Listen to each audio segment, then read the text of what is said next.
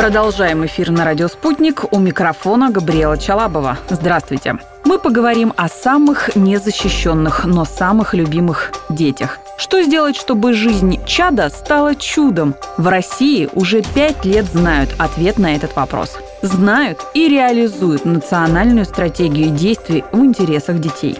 О том, каких успехов удалось достичь за это время и о дальнейших перспективах узнаем у доктора психологических наук, профессора кафедры психологии образования Московского государственного педагогического университета Галины Семьи и профессора, ректора Московского государственного психолого-педагогического университета Виталия Рубцова. Приветствую вас, Галина Владимировна и Виталий Владимирович. И первый вопрос, Галина Владимировна, я адресую вам. Расскажите, пожалуйста, о национальной стратегии что в ней интересного, может, какие-то уже проекты реализовались? Национальная стратегия действий в интересах детей на период от 2012 до 2017 года была принята указом президента 1 сентября 2012 года, но этому предшествовал большой объем работы. И принятие этой стратегии это было ответом на те замечания, которые нам регулярно делал ООН. Мы же регулярно отчитываемся как страна, присоединившаяся к Конвенции о правах ребенка, о положении детей в России. Нам каждый раз говорили о том, что у нас нет документа такого, который бы определял целостно политику государства.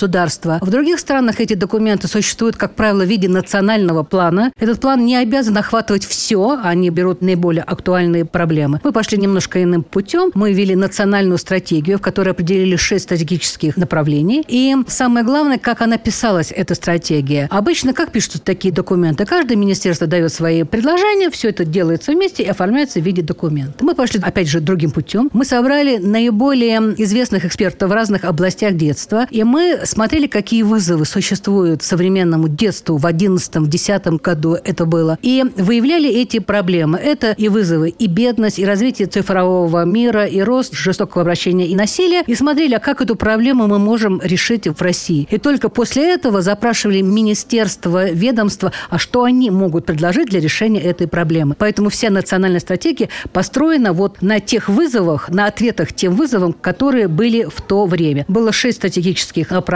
Мы ввели такое одно из направлений. Это семейная политика детства сбережения. Это наш собственный термин. Мы его придумали сами вслед за народосбережением. Потому что к этому времени у нас очень резко падала численность детского населения. Очень много детей гибло на дорогах от некачественной медицинской помощи и так далее. И была задача вообще просто сохранить. Мы каждый год теряли 3% детского населения. Начинали с 32 миллионов, дошли до 25. России. А сегодня мы имеем по итогам пяти лет 29 небольшим миллионов детей. Мы даже на такое не могли рассчитывать по всем расчетам. У нас вот есть эти направления, они касаются и уязвимых категорий детей, и образования, и медицины, и правосудия дружественных детям. Но самое главное, чего нет ни в одной стратегии, ни в одном мире в национальных планах, это то, что наш шестой раздел – это дети, участники реализации национальной стратегии действий, где мы закладывали и пытались решить проблему участия детей. И самое главное, реализовать главное их право быть услышанным, когда принимаются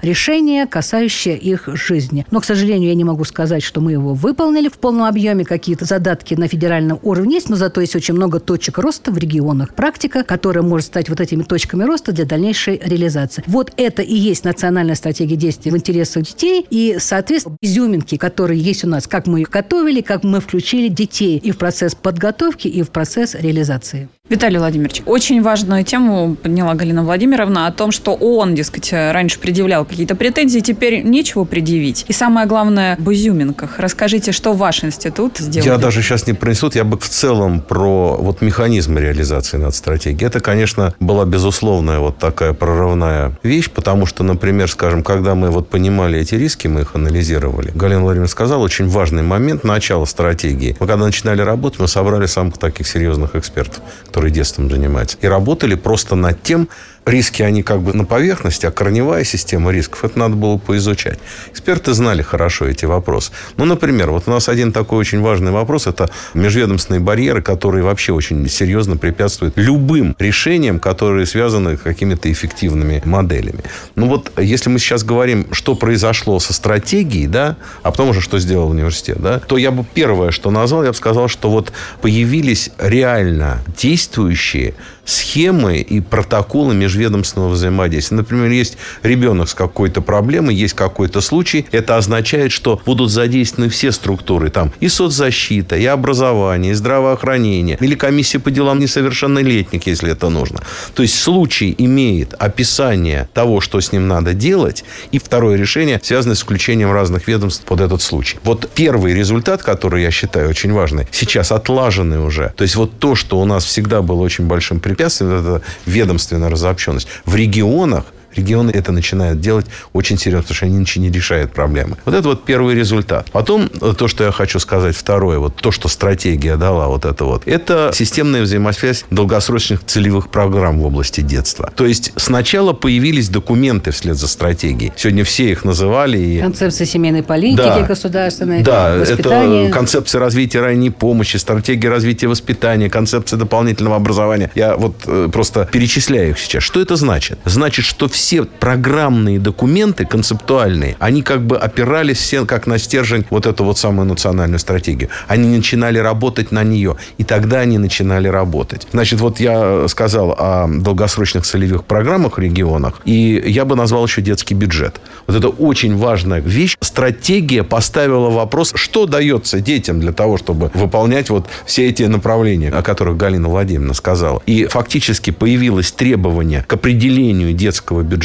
И это продолжается, я думаю, не будет следующего десятилетия, если этот пункт не будет точно зафиксирован и определен. И еще один очень важный момент, который мы сегодня хотим. Значит, у нас ведь очень интересно, страна такая большая, очень разная, да? Но вот проблемы, они проходят такие же этапы, как во многих странах. Ну, в частности, в Израиле мы очень тесно работаем с этой страной, и у нас много общих вещей, связанных именно с тем, что инициативы возникают в общественных и родительских организациях, связанных с детством. И привлечение э, социально ориентированных некоммерческих организаций к нашей стратегии было фактически ключевым условием и механизмом. Мы ставили как важнейшую задачу то, что вот эти вот участия вот этих организаций, оно было бы, ну, как бы принципиально значимым для этой программы. И надо сказать, мы получили здесь очень хорошую государственную поддержку, потому что на инновационные проекты эти некоммерческие организации получали государственную поддержку, и эти проекты очень интенсивно развивались в Российской Федерации. Ну, вот я могу сказать, например, что проблема работы с детьми с расстройством аутистического спектра, просто очень хорошо знаю, потому что вы про университет спросили, у нас такой центр действует действует. Федеральный ресурсный центр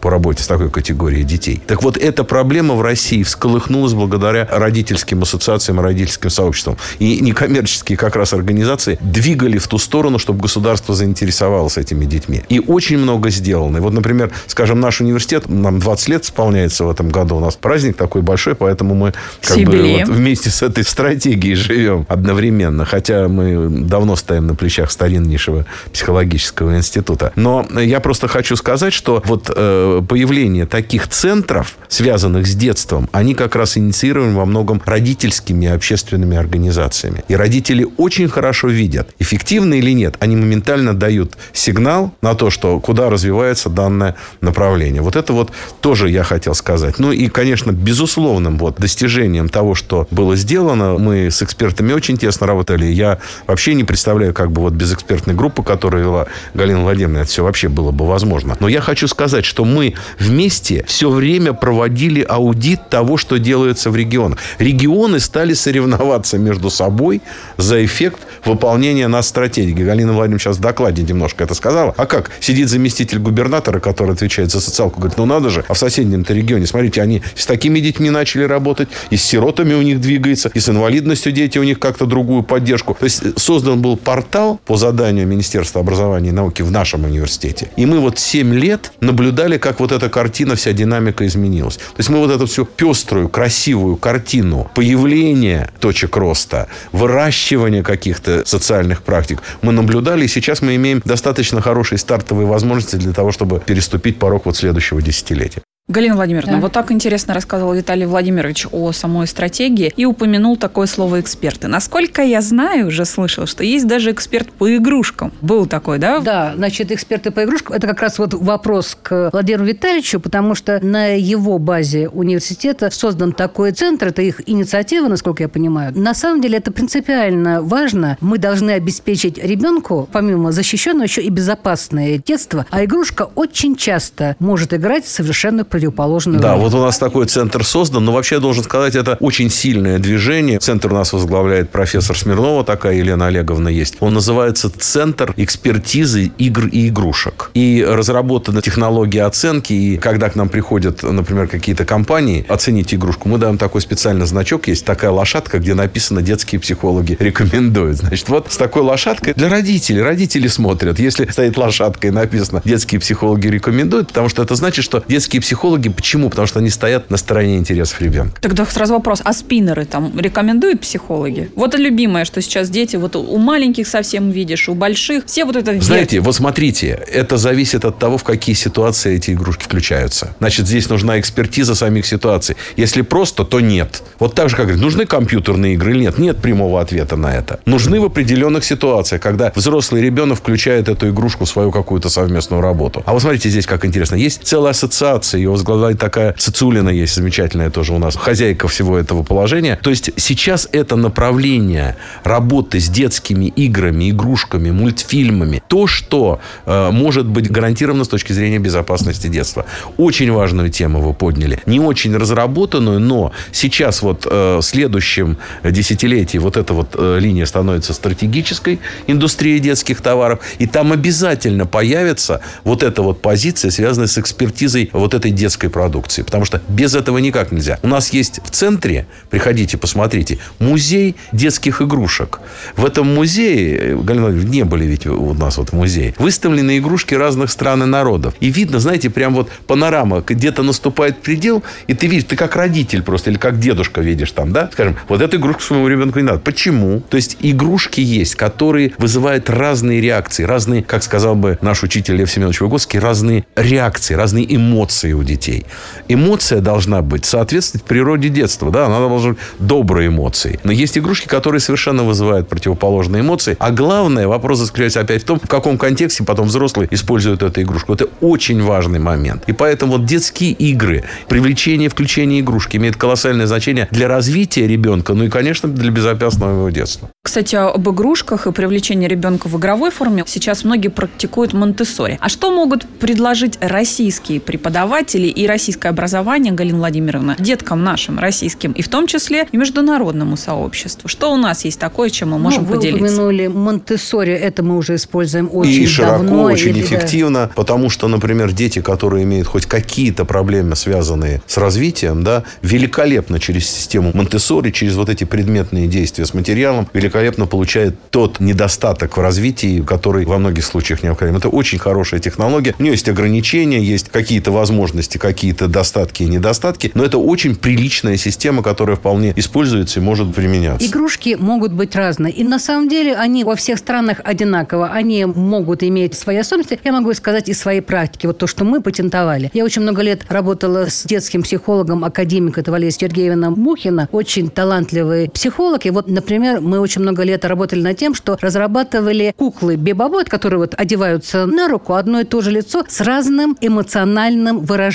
Я с тех пор дома коллекционирую куклы. У меня есть куклы, которые плачут, куклы улыбаются, обижаются. Мы брали до 16 эмоциональных. Это было так важно работать с ребенком, особенно с детьми, которые воспитываются в детских домах, по развитию эмоциональному. Эмоционально, которое они так же необходимо не умеют этим читать детям. выражение Да. лица взрослых. Из-за того, что они не умеют Для его читать, они попадают в кризисные ситуации. Второй набор кукол – это были этнические куклы, где точно были соблюдены все пропорции. Желтая раса, белая раса, белокурая, с черными волосами и так далее. И я видела это волшебное превращение, когда мы писали учебный фильм. Мы ловили детей на ВДНХ, как я сейчас помню, разные расы, и говорили ему, тебе какая кукла нравится? Он показывал на белую расу, а сам желтой расы. А потом говорит, а ты какой? Ну, это маленькие дети. Ему нравится белый, потому что кругом белый, но он-то желтый, да? И вот так вот смущенно показывал на себя. А мы говорили, как замечательно, посмотри, какие у тебя глазки красивые, посмотри, как они сужаются красивые. Формирование этнического самосознания образование ребенка, вообще принятие собственной расы, это так важно для полноценного и развития. Его. У этих людей, да, вот у этих детей, у них вот эта проблема самоопределения вообще, кто я? Ты кто? Ты кто я?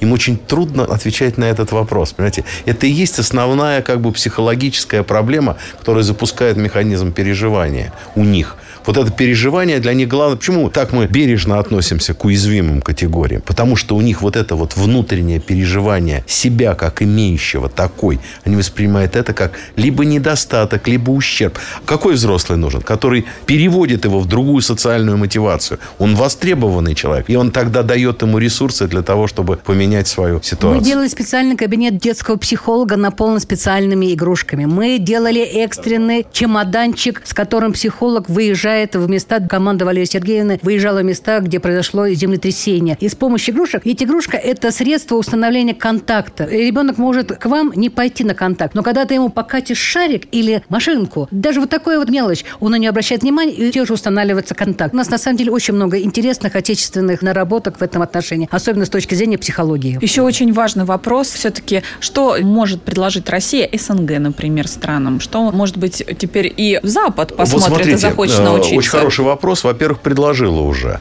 Вот, скажем, Финляндии, сегодня очень много специалистов из Финляндии, давно уже были предложены наши подходы вообще к использованию игр в детской деятельности, построении детской игры. И это сейчас очень широко используется в детских садах Финляндии. Надо сказать, что это фактически замечательный диалог между финскими и российскими учеными, когда проблемы и решения игры ребенка в дошкольном возрасте берется за основу построения их системы построения дошкольного образования. Это очень точно. А вот. я сейчас выступала и рассказывала российскую модель преодоления социального сиротства. Да, очень хорошо. Какие важные элементы должно сделать государство для того, чтобы решить проблему социального сиротства. И я считаю, что наш опыт для стран СНГ гораздо ближе, и он более реализуем, чем та английская модель, которую сейчас пытаются внедрить в этих странах преодоления социального сиротства. А еще можно было сказать навязать, скорее даже да. так. И давайте немножко с вами пофантазируем. Я вот всегда своим экспертам задаю такой вопрос. Да, пофантазируем. Какой вы видите национальной стратегии уже